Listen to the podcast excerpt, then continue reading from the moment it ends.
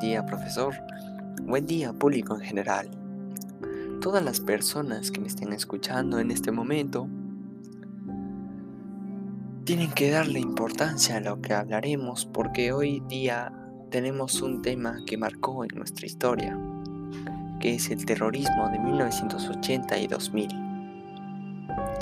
Pero primero hay que ponernos en el contexto de la cronología de los hechos. La Comisión de la Verdad y Reconciliación tuvo por mandato investigar los hechos de la violencia y las violaciones a los derechos humanos ocurridos entre 1980 y 2000. Para ello realizó una división del proceso en cinco periodos, determinada por decisiones políticas o acontecimientos del conflicto que tuvieron una incidencia directa en el curso de los hechos. Ahora hablaremos sobre uno de los sucesos que pasaron dentro de esas décadas de conflictos. Hace 40 años, el 17 de mayo de 1980, la quema pública de las ánforas y padrones electorales en el distrito de Chuchi, a manos de militantes del Partido Comunista Sendero Luminoso, fue el acto con el que declaró la guerra al Estado y a la sociedad peruana. Esto dio inicio al conflicto armado interno en nuestro país, el cual llegó a constituir la época más violenta de toda nuestra historia republicana. La quema de ánforas y padrones electorales, en conjunto con la propaganda política y el robo de armas, solo fue el inicio de acciones violentas que se fueron transformando en ataques armados a puestos de policías, como el de Vilcas Guamán, asesinatos de autoridades locales, crímenes pasivos contra comuneros y a lugares públicos con el objetivo de infundir terror en la población. Tal fue la magnitud que la Comisión de la Verdad y Reconciliación estima que la cifra más probable de víctimas de todo este conflicto armado es de 69.280 personas que fueron víctimas.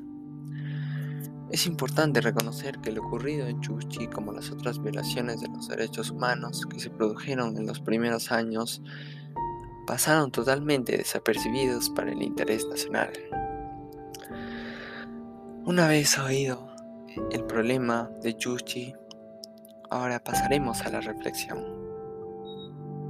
Es cierto que en estos 20 años después de haberse finalizado el conflicto armado interno, hemos podido fortalecer nuestras instituciones democráticas, como crear una base para la promoción y respeto de los derechos humanos.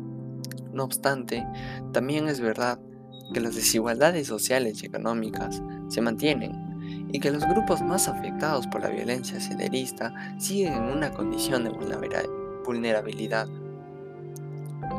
El atentado inicial en Chuchi, como todos los hechos posteriores que afectaron a nuestra sociedad de manera tan violenta y sangrienta, nunca deben ser olvidados.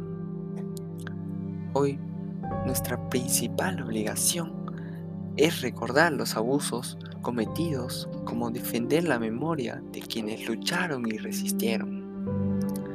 Pues solo con una ciudadanía comprometida con la igualdad y la justicia, y con una mirada crítica de nuestra historia, podremos garantizar por fin a que esto no se vuelva a repetir.